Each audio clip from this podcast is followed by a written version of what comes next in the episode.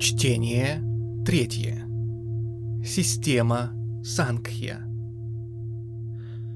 В великой системе индийской философии, известной под названием Сангхья, мы имеем одну из древнейших форм философских идей, встречаемых в Индии, стране, славящейся издревле своими школами философской мысли – честь основания этой великой философской системы обыкновенно принято приписывать Капиле, жившему за 700 лет до Христа.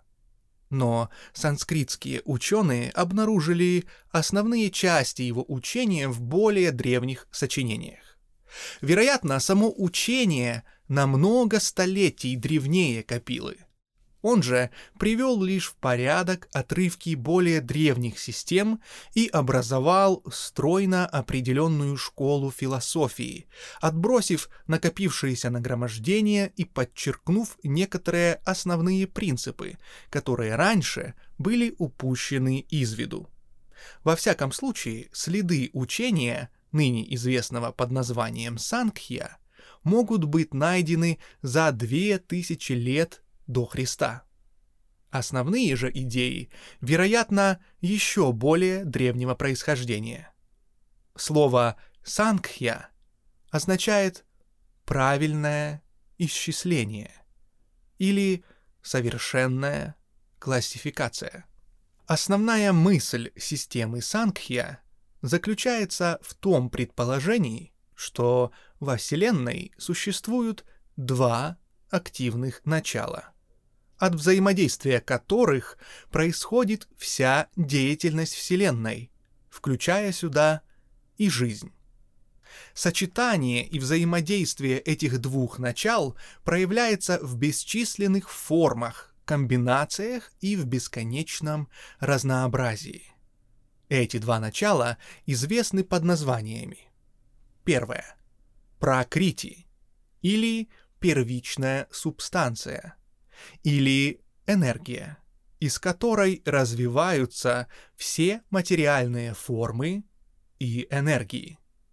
И второе — Пуруша или духовное начало, которое одушевляет прокрити или вернее ищет в ней воплощение — и таким образом порождает разнообразные формы от атомов до человека. Пуруша, по учению Сангхья, не образует единую мировую душу. Таков взгляд последователей школы йоги. Но составляется из бесчисленных духовных атомов, монад или индивидуальных душ – эти единицы в общем образуют некоторое единство, которое и может быть рассматриваемо как некое универсальное начало. Существует много спорных пунктов в воззрениях на действительную природу Пуруши и Пракрити. В особенности недоумевают по этому предмету западные писатели. Некоторые из них – совершенно расходятся со взглядами образованных индийских последователей этой философии. Мы разберем поочередно каждое из трех главных воззрений и укажем на погрешности, где таковые имеются. Первое. Согласно первому воззрению о природе Пуруши и Пракрити, воззрению, которое разделяется большинством западных писателей, Теории Капилы атеистичны и, в сущности, материалистичны, так как они игнорируют существование высшей силы, брахмана или того, и постулируют некую изначальную двойственность, одна половина которой — материя. Это воззрение истолковывает учение Капилы в том смысле, что существуют два вечные начала, первое из которых — материя, а второе — дух, разделенный на бесчисленные атомы, а так как и Пуруша, и Прокрити вечны, бесконечны и бессмертны и существуют сами по себе, то и не требуется никакой высшей силы в качестве основы Вселенной. Такое мнение решительно ошибочно, и можно сказать, что дух этой философской системы утрачен теми, кто такого мнения придерживается. Это заблуждение относительно исключения веры в то или в Брахмана легко объяснимо. Во-первых, нет ничего такого в учениях Капилы и его древних последователей, что отрицало бы или осуждало существование того. Они просто умалчивают о нем, подобно тому, как поступает и буддизм. Причина же в обоих случаях одна и та же. И Капила, и Будда принимали многовековую доктрину о том, которую никакая индийская философия не подвергла сомнению. И оба затем предприняли объяснение феноменальной Вселенной. Если бы Капила пытался отвергнуть всеобщую идею о том, он, конечно, подверг бы это учение нападкам и выступил бы против него с аргументами, сопровождая их разными примерами, притчами и тому подобными доказательствами, на которые индийские философы всегда были так щедры.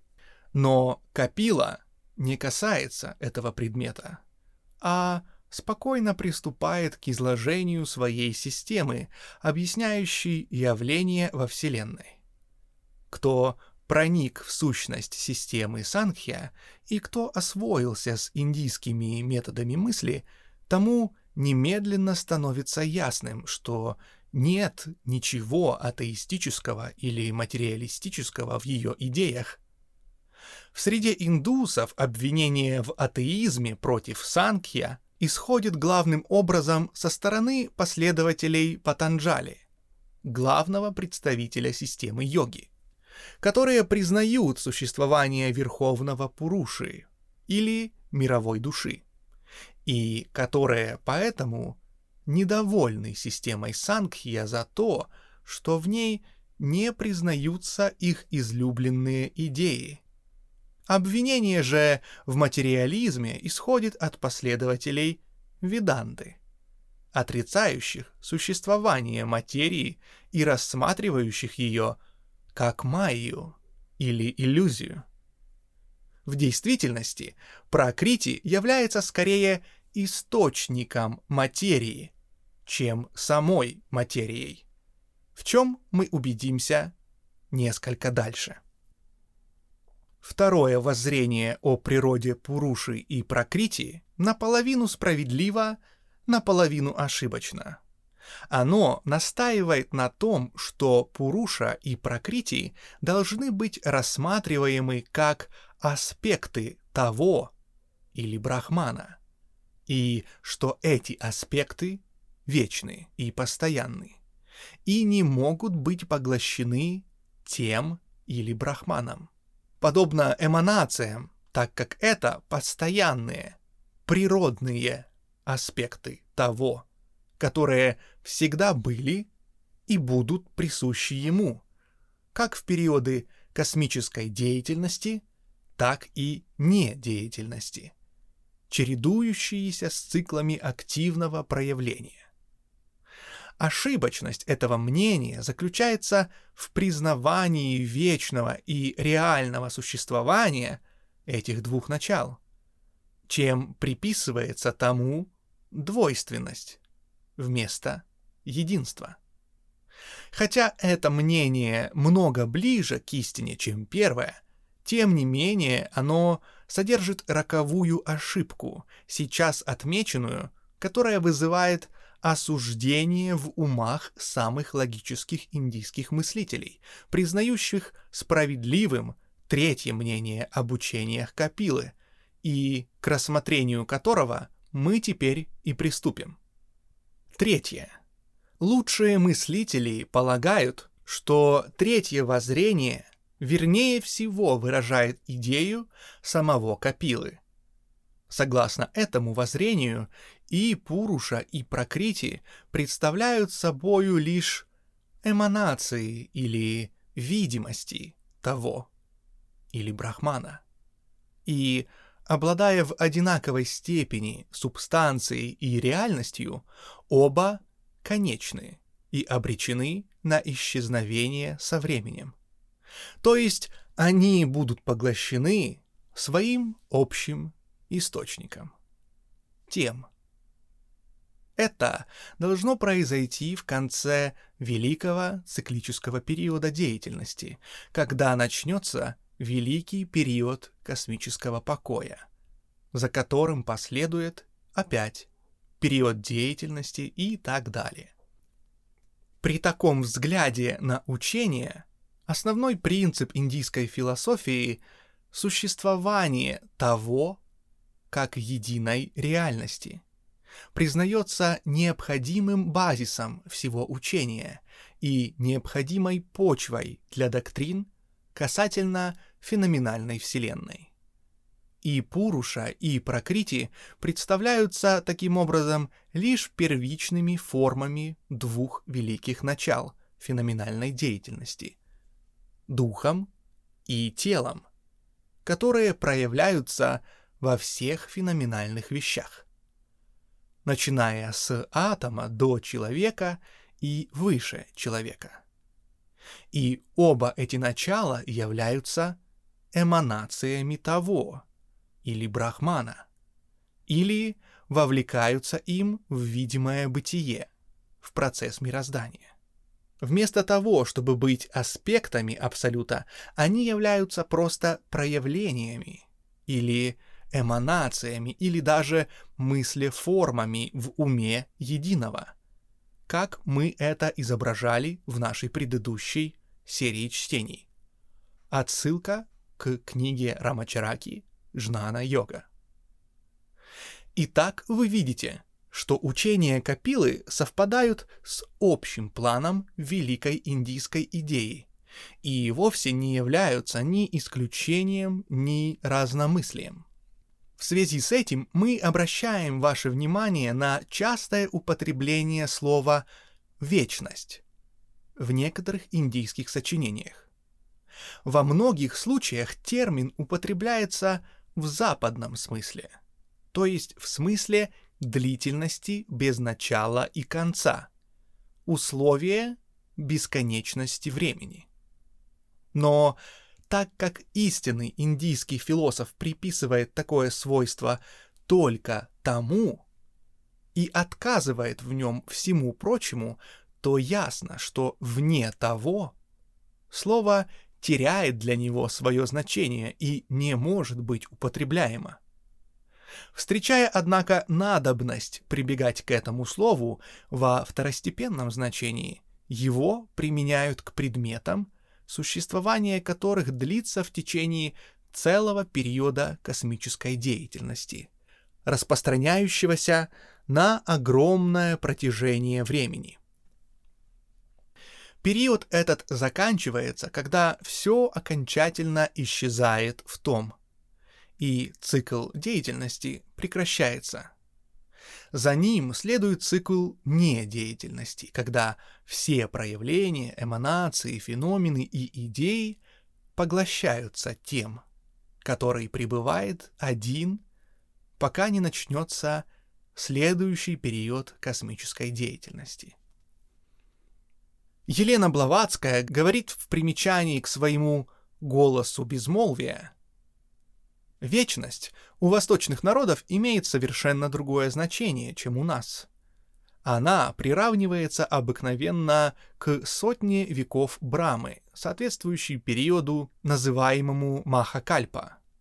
Таким образом, видим, что отношение к Пуруше и Прокритии, как к вечным, не противоречит идее об их природе и их недолговечности по сравнению с тем, и это третье воззрение на внутреннее учение системы Сангхья согласуется и с нашим их пониманием, почему не видим никакого основания относиться с неодобрением к образу мыслей школ Сангхья. Всякое иное понимание оказалось бы в противоречии с общим направлением индийской мысли и не согласовывалось бы с разумными убеждениями тех, кто знаком с образом мыслей современников Капилы и с методами индийской философии вообще. Теперь познакомимся с подробностями учения, касающегося Пуруши и Пракрити. Согласно Капиле, Пурушу не следует представлять себе в качестве одного великого всемирного духа или мирового духовного начала – то есть в смысле неделимого единства, но скорее в смысле бесчисленного множества индивидуальных духов или духовных атомов, тяготеющих друг к другу в силу взаимного притяжения и сродства, какие возникают благодаря общности их природы. Атомов, тем не менее, свободных, независимых и индивидуальных. Капила показывает, что если бы Пуруша был только один, разделенный на бесчисленные крошечные части, то последние были бы совершенно одинаковые по своей природе. Равны между собою во всех отношениях и не проявляли бы никакого разнообразия между тем, как природа свидетельствует о постоянном и бесконечном разнообразии. В философии Капилы нет никакого мирового Пуруши, никакого Ишвары, никакого личного бога. По выражению одного писателя, Капила не находит никакой надобности в личном боге. Его идея многих Пуруш почиталась достаточной для объяснения одухотворения материи в силу закона природы. Капила утверждает, что Пуруша есть чистый дух или субстанциональный трансцендентальный интеллект, независимый от манаса или ума, но что он выше всяких атрибутов и качеств, не обладает никакими. И при своих естественных условиях не испытывает ни радостей, ни страданий, никаких эмоций и ощущений, какие испытывает душа в силу своего воплощения в прокрите, которая разбивает ум, органы чувств и такое прочее. Пока дух свободен и не запутался в прокрите, он пребывает в состоянии блаженства, мира и покоя, углубленный в абсолютную медитацию, которая заключается в ничего незнании, то есть отсутствие сознания чего-либо внешнего, какой-либо независимой от духа и ограничивающей его реальности. Когда же душа вовлекается в материальное существование путем соединения с прокрити, она своим духовным светом озаряет физический организм и умственные способности и становится способной вступать в бытие опыта. Или, иначе говоря, начать личную жизнь в физическом мире – она действует на прокрити как магнит на куски стали, намагничивая их и сообщая им силу, которой раньше они не обладали, и которой не могли обладать, не находясь в ее поле влияния. Но сама она не обладает никаким собственным действительным хотением или волей, и потому – не способна проявлять себя иначе, как посредством разных форм и фаз прокрити. Вовлечение пуруши в вещество прокрити производит то, что мы называем душою.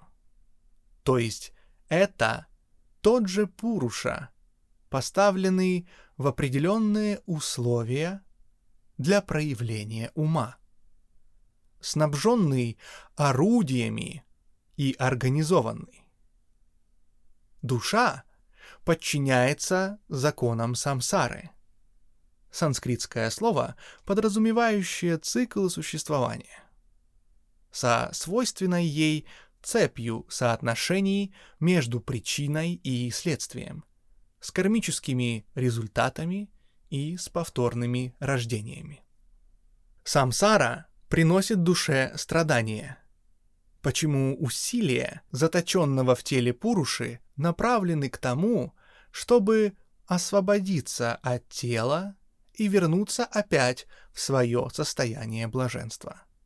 А потому цель учения Сангхья заключается в том, чтобы дать заключенному, страдающему Пуруше, средства к освобождению – чтобы он мог уйти за пределы самсары, повторных рождений, кармы, опыта, и чтобы он мог вновь вернуться к своему нормальному, естественному состоянию, без сознательной свободы и блаженства, где нет изменения и страдания, к тому состоянию, некоторым символом которого может служить сон без сновидений.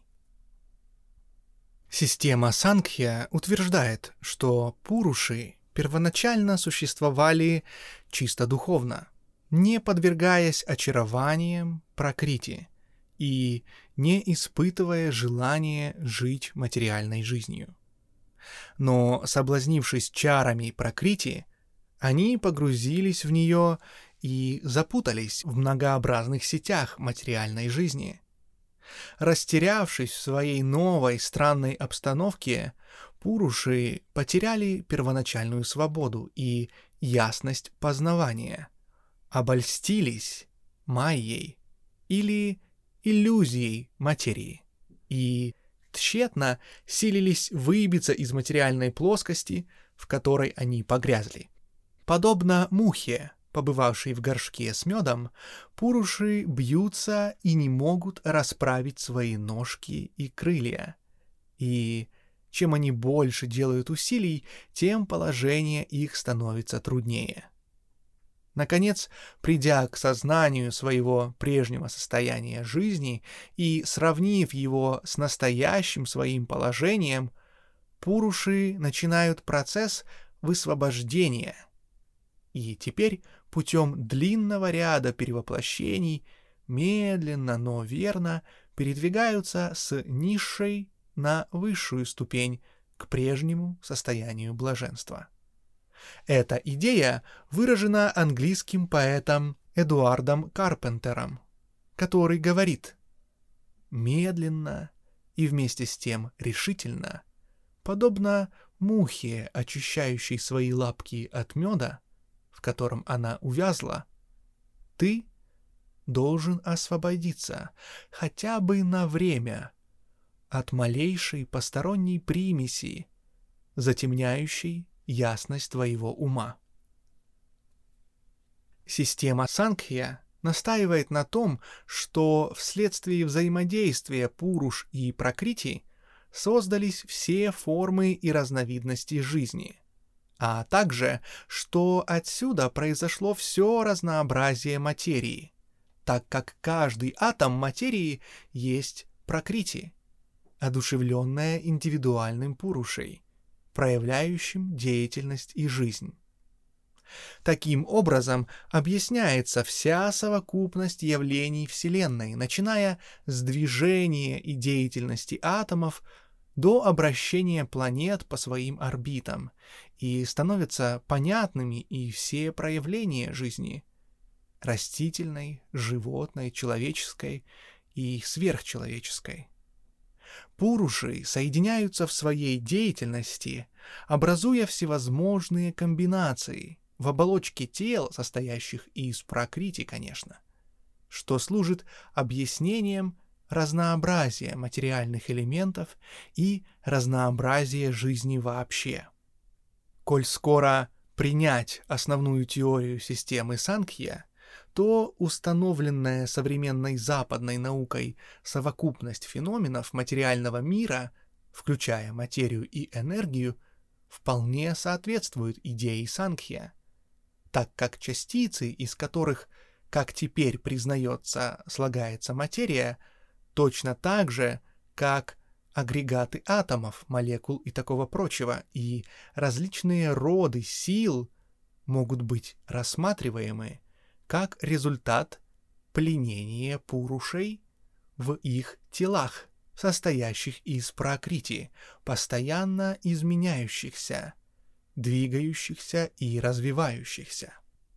Таким образом, выходит, что Капила проповедовал эволюцию органических и неорганических тел – слишком за две с половиной тысяч лет до времен Дарвина и Герберта Спенсера, и за несколько столетий до Гераклита, великого греческого эволюциониста. Капила не представлял себе Прокрити в качестве некоторой грубой материи, как это обыкновенно утверждают многие западные писатели. Напротив, его идея Прокрити может быть выражена словом природа. В том смысле, как оно употреблялось Бруно и иными мыслителями. То есть ему представлялась тонкая эфирная субстанция, приближающаяся скорее к природе энергии, чем материи. Субстанция более тонкая и разреженная, чем мировой эфир современной западной науки. По воззрению Капилы, Прокрити есть космическая первичная энергия или субстанция, из которой развилась Вселенная и в которую она опять растворится после бесчисленных циклов перемен. Прокрити с этой точки зрения не слагалась из неделимых атомов, как это полагали другие индийские философы, но была сплошной безатомной средой, так как атомы были лишь центрами влияния и деятельности, вызванными воплощением Пуруш, которые сообщили атомам активность и затем образовали в них разные сочетания или соединения. Ум состоял из читты, или умственной субстанции, возникшей вследствие действия Пуруши на Пракрити. Пракрити способна действовать в силу присущей ей собственной энергии, только автоматично. Но она не обладает способностью чувствовать и сознавать саму себя. Чувство и мысль возможны для нее лишь в силу пробуждения и внушения со стороны Пуруш. Некоторые иллюстрации весьма удачно указывают на отношения между Пурушей и Прокрити. Существует, например, одно древнее толкование, в котором Пуруша сравнивается с хромым человеком, который обладает хорошим зрением и иными чувствами. Прокрити же изображается человеком, лишенным способностей видеть, слышать и такое прочее, но обладающим доброю парою ног. Согласно фабуле толкования, хромой Пуруша садится на плечи слепого Прокрити, и совместно они двигаются быстро и искусно, между тем как порознь они вовсе не в состоянии двигаться между идеей Сангхья о манасе или об уме, имеющем наполовину материальную природу, и идеями современной науки, материалистической школы, есть сходство. Но все же Сангхья далеко не материалистична, так как она положительно не признает за прокрити, то есть за сущностью материи, ни способности понимать, ни разума, ни чувства, приписывая все действию Пуруши или духа, который настолько выше разума, насколько Прокрити ниже последнего.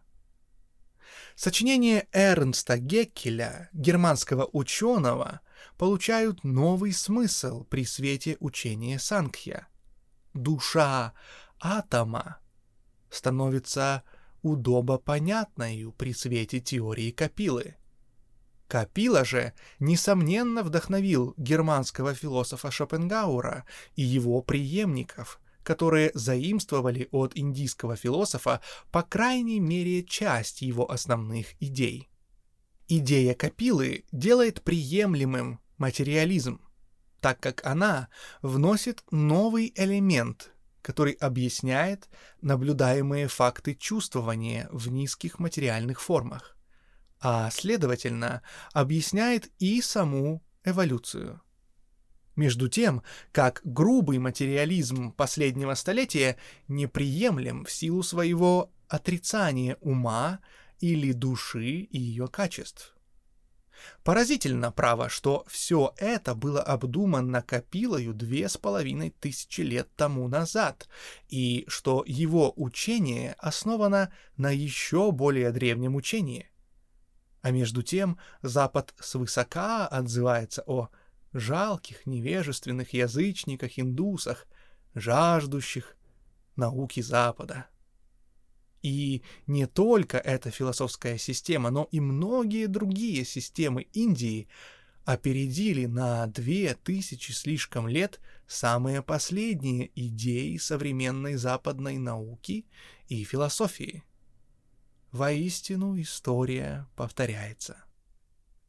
Капила учит, что Пракрити со времени своего соединения с Пурушей, или, вернее, со времени оплодотворения ее Пурушей, постоянно изменялась и эволюционировала.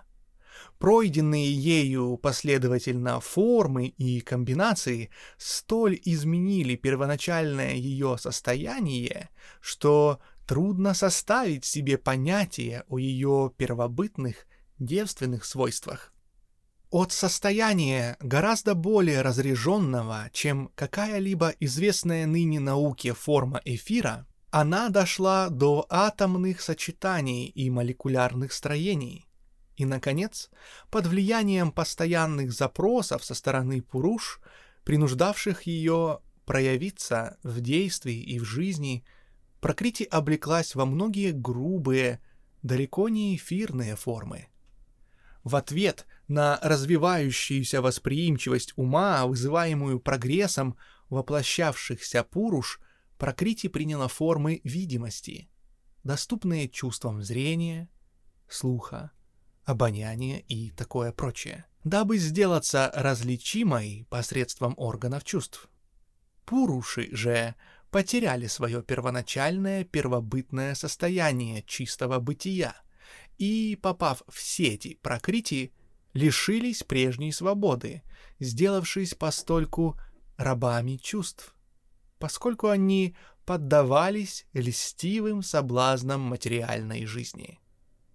Прокрити в своем первоначальном состоянии была тонким, разреженным, эфирным, рассеянным нечто, не обладающим никакими качествами, доступными для восприятия посредством чувств. Она не могла ни возбуждать чувств, ни реагировать на них. Пуруша в своем первоначальном состоянии, будучи свободен от всяких желаний и привязанностей, не обладал вовсе ни качествами, ни атрибутами и не проявлял никаких действий и склонностей, как мы понимаем эти слова в нашей материальной жизни. Система Сангхья утверждает, что теперь по причине этих перемен почти невозможно для индивидуального ума постичь природу первобытной прокритии или вообразить себе состояние совершенства Пуруши, каким он обладал до того времени, когда поддался соблазну материального существования. Вместе с тем Сангхья говорит, что путем истинного знания и научного рассуждения при праведной жизни и сдерживании страстей ум может быть доведен до такого просветления, при котором для него станет понятна первоначальная природа Пуруши и истинная природа Пракрити. Такое знание представляет один из путей к освобождению и к независимости, которых домогается Санкхья. Это кратчайшая дорога к свободе вместо цепи повторных рождений и материальной жизни. Достойно внимания, что во всех индийских системах философии повторяется мысль, что материальная жизнь есть лишь иллюзия и ловушка, результат невежества и ошибочных желаний, и что назначение истинной мудрости состоит в скорейшем от нее освобождении. Смерть не освобождает душу от материального воплощения, так как всегда после нее неизбежно следует повторное рождение. Согласно Сангхья, Пуруша путем смерти никогда не спасается от объятий Прокрити, так как смерть сплетает для него лишь более тонкую оболочку, в которой он и пребывает пока повторное рождение не втянет его вновь в водоворот жизни. Нет спасения путем смерти. Один лишь путь жизни может привести к порогу спасения. Способ спасения заключается в праведной жизни, к которой должно присоединиться и развитие мудрости. Этим путем дух становится способным познавать свою истинную природу и свое первоначальное состояние, а также истинную природу и значение, облекающие его прокрити. Учения буддистов и сангхья сходны и оба принимают, что материальное существование чуждо духу, а потому Последний никогда не бывает продолжительно удовлетворен и счастлив в материальной жизни. Напротив, он всегда желает чего-то другого в сравнении с тем, что имеет. Он всегда хотел бы быть на ином каком-нибудь месте, а не там, где он находится в данный момент. Он всегда плачется, больше, больше перемен, что-нибудь другое, где-нибудь в другом месте, кого-нибудь другого. И чем больше он получает, тем больше он желает.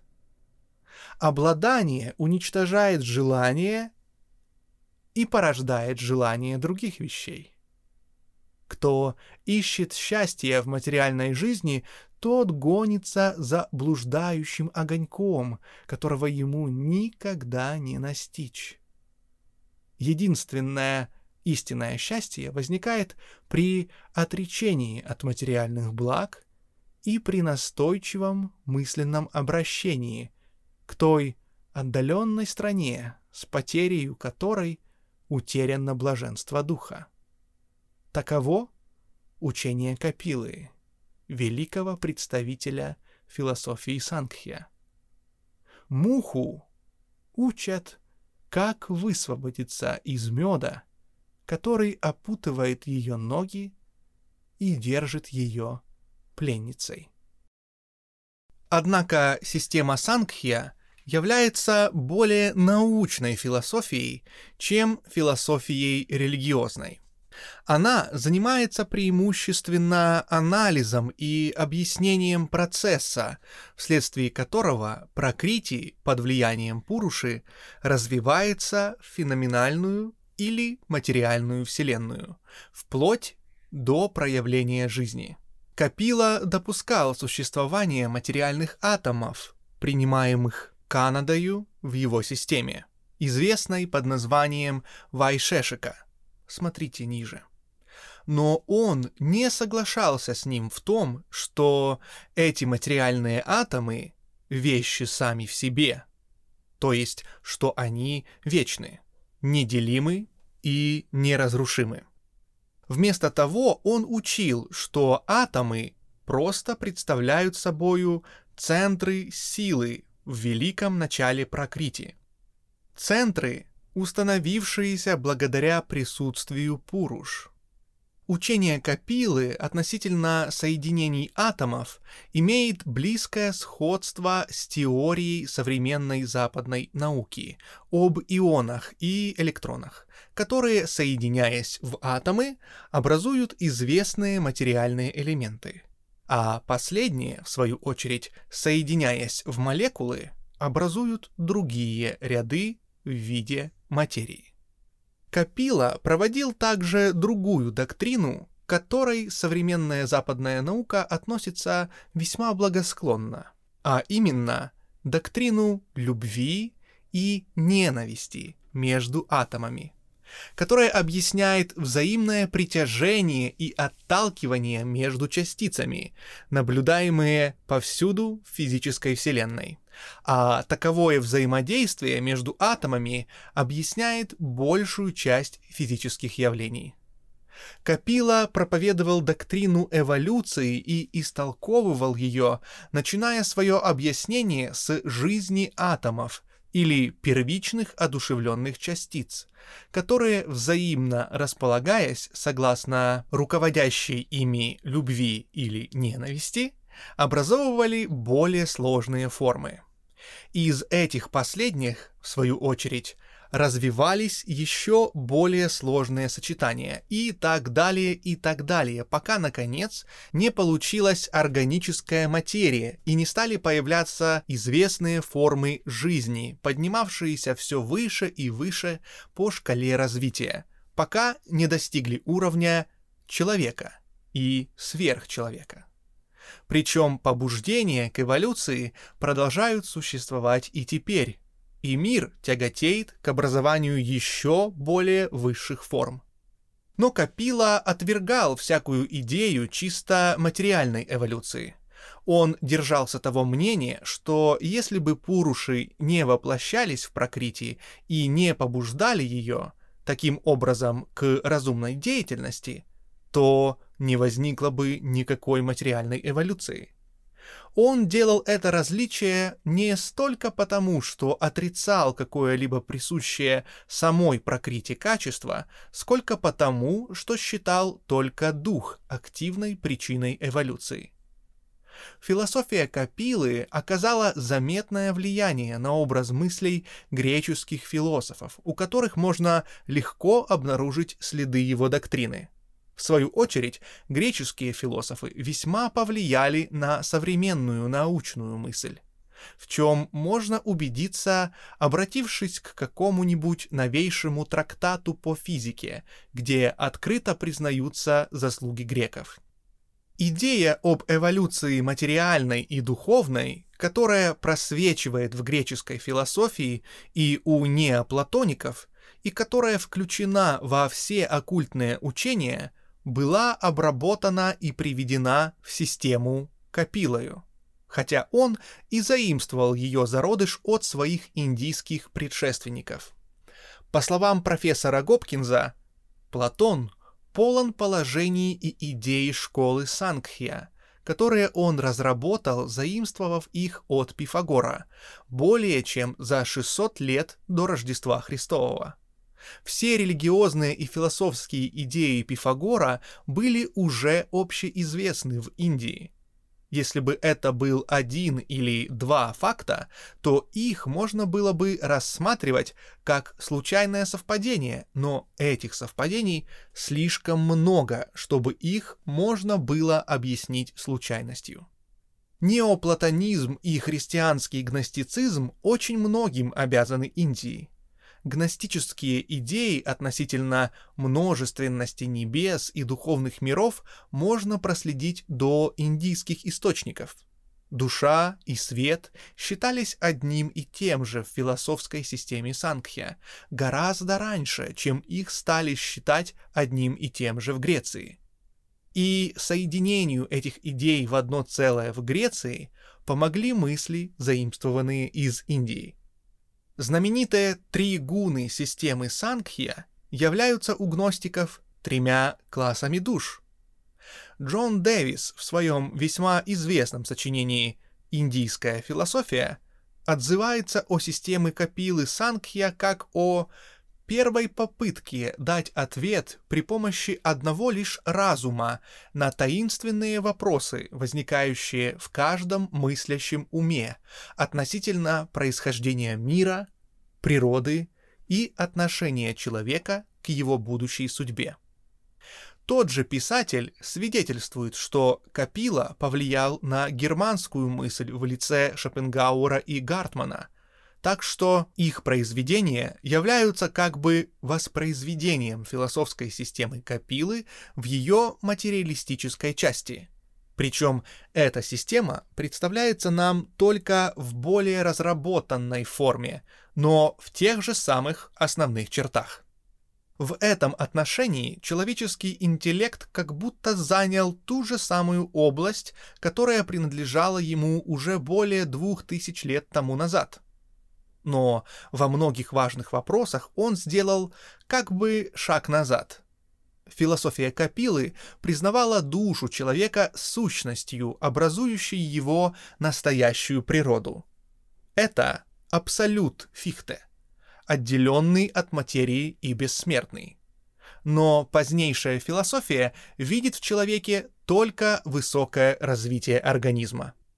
Подобным же образом в Индии влияние Капилы и Сангхья было велико – это учение не только окрасило другие системы философии и заняло почетное место в метафизической части большинства индийских религиозных систем, но оно, несомненно, легло в основание многих из учений древней буддистской мысли так как буддисты усвоили без изменения значительную часть доктрины Капилы и дозволили проявиться ее влиянию в измененной форме в других положениях своей собственной доктрины. При нашем ознакомлении с прочими формами индийской философии мы встретим множество примеров влияния идей Капилы. Одною из второстепенных, но важных теорий, выдвинутых Капилою, было учение о трех гунах или качествах, свойственных Пракрити. Это учение привилось большинству других школ и религиозных сект Индии. Принималось, что эти три гуны или качества присущи прокритии или природе, и что, следовательно, они обнаруживаются во всем, что возникает в процессах природы или в проявлениях прокритии. Считалось при том, что гуны присутствуют в прокрите в равных соотношениях, то есть, что они одинаково уравновешены в природе. Но в проявлениях природы или в формах прокритий некоторые из гун могут преобладать в своем влиянии, или две из них могут пересиливать третью и такое прочее. В относительном преобладании одной из двух гун и в вытекающем отсюда конфликте между ними тремя – лежит главным образом причина разнообразия проявлений, а равно постоянных перемен в природе. Другими словами, от непосредственного воздействия на Пурушу и Прокрити трех гун, вместо трех гун иногда говорят о пяти великих элементах, зависит все разнообразие и постоянное изменение форм и явлений феноменальной Вселенной. Эти три гуны известны под следующими названиями. Первое. Сатва гуна, известная также под именем истины или гармонии. Вторая. Раджа гуна, известная также под именем страсти или деятельности. Третье. Тамагуна, известная как равнодушие или инерция. Эти определения соответствуют разным аспектам гун, как духовным, так и материальным. Как мы сказали, вследствие взаимодействия сочетаний и соперничества между тремя гунами возникли физические и духовные феномены во Вселенной. Сатва-гуна считается чем-то невесомым, светлым и приятным. Раджа-гуна принимается как нечто среднее между весомым и невесомым, как приятное и неприятное, или как свойство равновесия – влияющее на обе другие гуны и подлежащее их влиянию. Тамагуна как нечто весомое, темное и неприятное. Сатвагуна и тамагуна пассивны в некотором смысле, то есть им не достает деятельности, движения и скорости. Промежуточное активное качество раджа гуна — это деятельное, движущее, побуждающее гуна, которое в свою очередь уравновешивается гармоническим, согласовательным влиянием сатва гуны и мертвой тяжестью и инерцией тама гуны.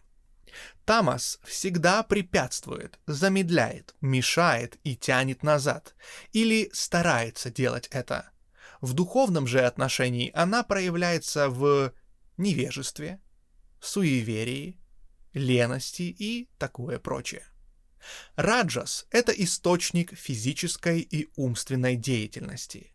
Она побуждает ум, воздух, стихии и силы природы к действию. Сатва устанавливает гармонию, мудрость, истину, правильность действия, уравновешенную мысль, уничтожает инерцию и невежество и во всех отношениях представляет совершенную противоположность тамасу. Сатва преобладает в высших духовных аспектах ума. Раджас преобладает в страстной природе ума, а тамас — в плотских процессах ума. Согласно Бхагавадгите, плод сатвы есть добро, плод раджаса есть страдание — неудовлетворенность и беспокойство. Плод тамаса есть невежество, глупость и инертность. От сатвы происходит мудрость, от раджаса — жадность и беспокойство, от тамаса — невежество, обман, глупость и леность. Учения Сангхья показывают, что влияние гун чувствуется во всякой плоскости и при всяких обстоятельствах, и в материальном и в духовном отношениях, а равно оно проявляется во всякой форме феноменов. Любовь и ненависть атомов, скорбь и радость материи, блаженство и бедствие человеческой жизни – все это рассматривается как проявление гун. Сангхья учит, что есть 24 начала или татвы, которые происходят от прокрити под возбуждающим действием пуруши и совпадают с влиянием трех гун, только что описанных. Эти татвы или начала таковы. Будхи татва или начало детерминационного, определительного сознания – которая проистекает от недифференцированной прокрити. Из этого начала, в свою очередь, проистекают начало ахамкара или самосознание, под которым подразумевается способность различать «я» и «не я». Из этого начала проистекают следующие три класса татв, а именно первое — пять танматр, или тонких элементов природы, а именно эфирный, воздушный, огненный, водяной и земной. Из этих тонких элементов проистекают пять грубых элементов природы, а именно акаша или эфир, воздух, огонь, вода и земля. Второе. Психический организм, проявляющийся в пяти чувствах – в зрении, слухе, обонянии, вкусе и осязании. Сюда относятся также психические органы, контролирующие пять орудий действия, то есть органы речи, руки, ноги, органы выделения и деторождения. Третье.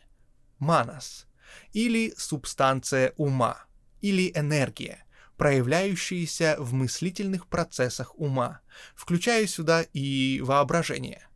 Вышеприведенная классификация физических, физиологических и психических начал считается современными философами, учеными и оккультистами слишком произвольной для того, чтобы можно было согласиться с нею. Передовые же последователи Сангхья допускают, что она не была сочинена самим Капилою и не представляется существенно необходимой для его системы. Но эта классификация имела значение в его время и задолго до него, почему, естественно, была и им принята для дополнения в подробностях общей его философской идеи Пуруши и Прокрити, на двойственной идее которых зыждется его система. Следует отметить в идее Сангхи о сотворении, что материя, то есть тонкие и грубые ее элементы, развилась из прокритии после развития детерминационного сознания и даже после развития начала самосознания. Таким образом, считается, что материи, в строгом смысле слова, предшествует сознание в прокрите, и что материя была в некотором смысле произведена сознанием или интеллектом. Но это сознание очень отличается от манаса или ума индивидуума, к которому последний прибегает при процессах рассуждения, воображения и такое прочее, и который является думающей машиной, развитой сознанием для выражения нужд материальной жизни, подобно тому, как были развиты органы чувств и органы действия. Смотрите выше приведенную классификацию. Для Капилы манас или начало ума был бесчувственной автоматической энергией, наполовину материального свойства и действующей только в силу побуждения со стороны сознания, которое, в свою очередь, загорается под влиянием пуруши. Идея Сангхья о манасе или об уме очень близка к западной идее мозга в фазах его функциональных процессов. Сангхья учит, что душа — это пуруша, облеченный в свои высшие начала или татвы. Почему не следует смешивать душу с пурушей, который есть дух? Душе дан покров в виде эфирного тела или линга-шарира, который содержит в себе или облекает будхи, ахамкару, пять танматр и десять психических орудий чувствования и действия, а также манас. Пуруша, конечно, находится в центре души в качестве духа или атмана. Это эфирное тело, линга-шарира, облечено более грубым телом, состоящим из пяти грубых элементов – со смертью грубое тело погибает, а его эфирный двойник переживает в самсаре, подвергаясь воплощениям, переменяя физические тела и такое прочее. Действие прокрити двояко. Сначала она действует самостоятельно, подчиняясь законам своей собственной природы. Но действия ее более или менее автоматичны и бессознательны, и планомерностью своей напоминают инстинктивные действия. В Прокрите нет интеллекта и сознания, и она не может обладать ими, пока не озарит ее Пуруша. Согласно Сангхья, процесс сотворения материальной Вселенной с ее формами жизни и ее энергией открывается с началом каждого периода созидательной деятельности или с началом Дня Брамы, следующим образом – Вследствие некоторого волнения в недрах Прокрити, согласно с законом ее собственной природы и под влиянием накопившейся кармы прежних творений, привлекаются пуруши, подобно тому, как привлекаются пчелы и мухи сиропом или сахарной водой. Попадая в текучую, недифференцированную прокрити и обольщенные тонкою привлекательностью ее обманчивых чар, пуруши устремляются к ней, и, коль скоро они пойманы, наступают и результаты их соединения с прокрити. Сначала появляется в субстанции прокрити некоторая осведомленность или состояние универсального сознания, называемого махат или великое которое постепенно переходит в космическое детерминационное сознание со стороны всего начала прокрити. Затем следует развитие сознания обособленности или самосознания или эгоизма, называемого индусами ахамкара – которое не есть, как некоторые предполагали, сознательное осуществление каждым пурушем своей собственной реальной природы и индивидуальности, но скорее является ложным сознанием, которое сводится к понятию о себе как о личности, отличной от всего прочего, и которое именуется падением в авидию или в неведение относительно своей собственной истинной природы как чистого духа или пуруши. Этим обуславливается инволюция или внедрение пуруш в прокрити и постепенное их погружение глубже и глубже в призрачное существование, заставляющее прокрити принимать все более грубые формы материи, чтобы удовлетворить стремление обольщенных пуруш к материальной жизни и деятельности. Когда инволюция достигает своего предела, тогда начинается стадия эволюции, как было сказано раньше, в течение которой прокритий побуждается к образованию все более высших форм, соответственно тому, как восходящие пуруши поднимаются по шкале в своем стремлении к блаженному состоянию. Влияние или действие Пуруш вызывает воздействие и со стороны Пракрити, которое Санкхья уподобляет воздействию частиц стали, помещенных по соседству с магнитом, после чего они проявляют и новое действие, и новое распределение в сравнении с первоначальным их состоянием. Итак, Пуруша есть магнит, действующий на прокрити, к которой Пуруша был притянут, так как не надо забывать, что не только магнит притягивает куски стали, но и сталь подобным же образом притягивает самый магнит, и изменения происходят в обоих. От близкого соприкосновения с пурушами Прокритий проявила новую деятельность и начались изменения, обуславливающие созидательный процесс.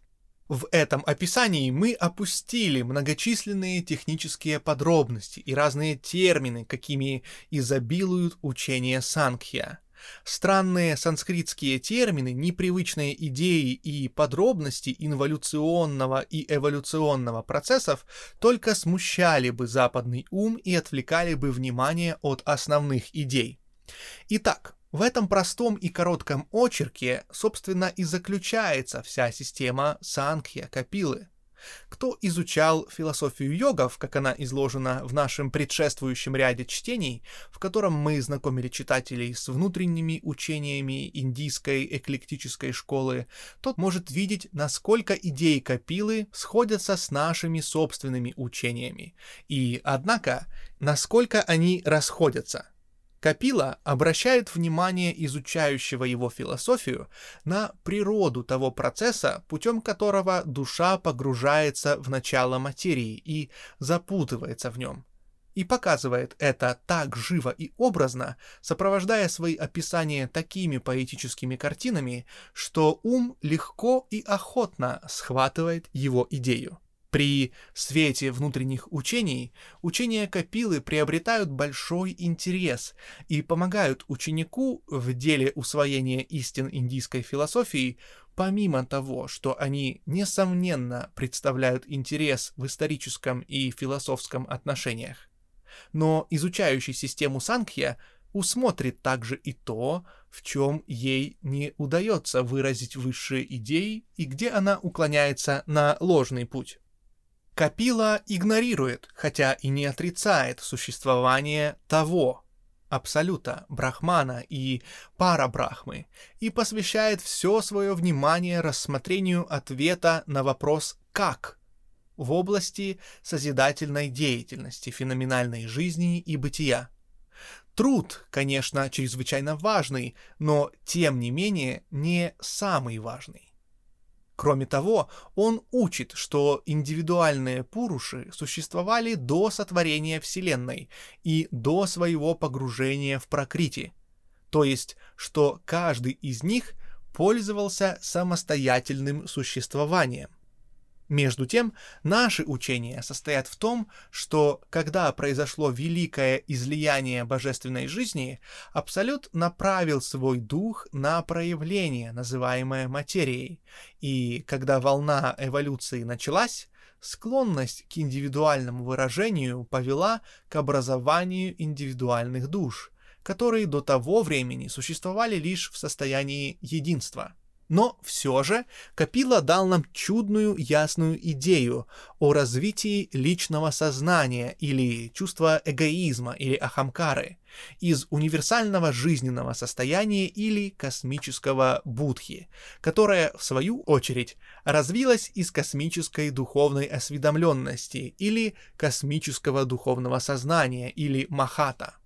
В этом последнем пуруши стали впервые сведущими о самих себе в состоянии единства или единства многих, в чем и заключался их первый шаг, после того, как они вошли в прокрити, покинув состояние чистого духа или девственного пуруши. Сравнение между двумя учениями показывает сходство и отношение их друг к другу. В наших собственных учениях мы почти не встречаем надобности говорить о трех гунах, которые мы описывали лишь для объяснения системы Сангхья. Но мы признали, что эта идея близка уму каждого индийского мыслителя, и что вообще с нею связано представление как бы о э, некоторой группе законов природы, Действительно, внутренние учения принимают, что три гуны в сущности представляют поэтическую идею или идеализацию природных сил, вместо того, чтобы быть определенными началами в самих себе, как учит Капила и другие. Строго говоря, даже Капила допускает, что гуны — только качества или силы природы или прокрити — а не вещи в самих себе, какими представляют их себе многие последователи философии Сангхья. Особое послание третье. Йога Рамачараки. В нашем послании за прошлый месяц мы говорили с вами об истине – Теперь мы предлагаем вам рассмотреть символы, при помощи которых мы надеемся приблизиться к пониманию природы истины. Первое. Мы можем рассматривать истину при посредстве символа субстанции. Субстанция, как вам известно, есть некоторая реальность, скрытая за феноменальными относительными проявлениями, образами, формами и именами физической Вселенной. Метафизически этот термин употребляется для выражения идеи реальной вещи самой в себе, которая служит реальным основанием, базисом и сущностью Вселенной, познаваемой нашими чувственными восприятиями. Истина есть мировая субстанция, которая поддерживает Вселенную и от которой зависит все – и все, что познается нашими чувственными восприятиями, необходимо должно быть проявлением, выражением или эманацией этой мировой субстанции, или не истиной. Оно ничем иным не может быть. Нет никакой другой субстанции, которая служила бы поддержкой всему, или из которой что-либо могло произойти. Все прочее не истина. Второе. Мы можем рассматривать истину при посредстве символа силы. И заметьте, истина не только проявляет силу, но она есть сущность самой силы. Метафизически, созерцая истину с такой точки зрения, можно утверждать, что истина есть сила и что все другое, кроме истины, вовсе не сила и не может быть какой-либо силою. Истина есть всемогущество и все сила, заключающая в себе всю силу, какая есть, какая когда-либо была или какая когда-либо может быть. Она не только всемогуща или всесильна, но она есть само всемогущество или сама всесила нет никакого другого источника силы, кроме истины. И все проявления или выражения силы должны быть приписаны прямо или косвенно истине. Ибо нет нигде ничего иного, откуда она могла бы проистекать. Все прочее не истина. Третье.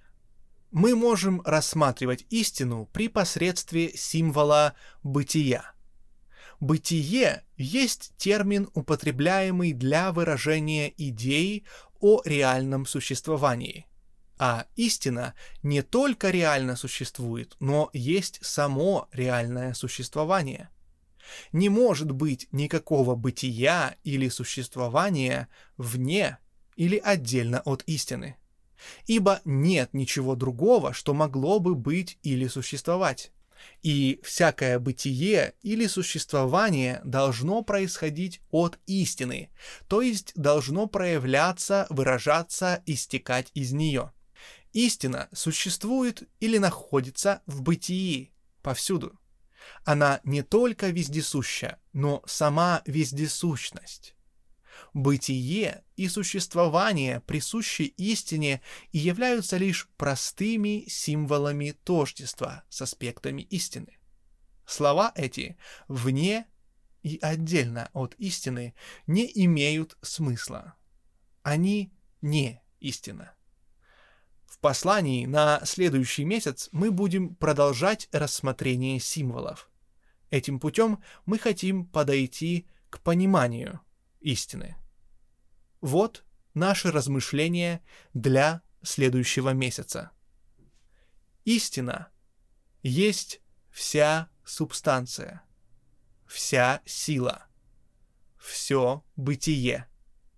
И вне истины не может быть и нет никакой субстанции, никакой силы, никакого бытия.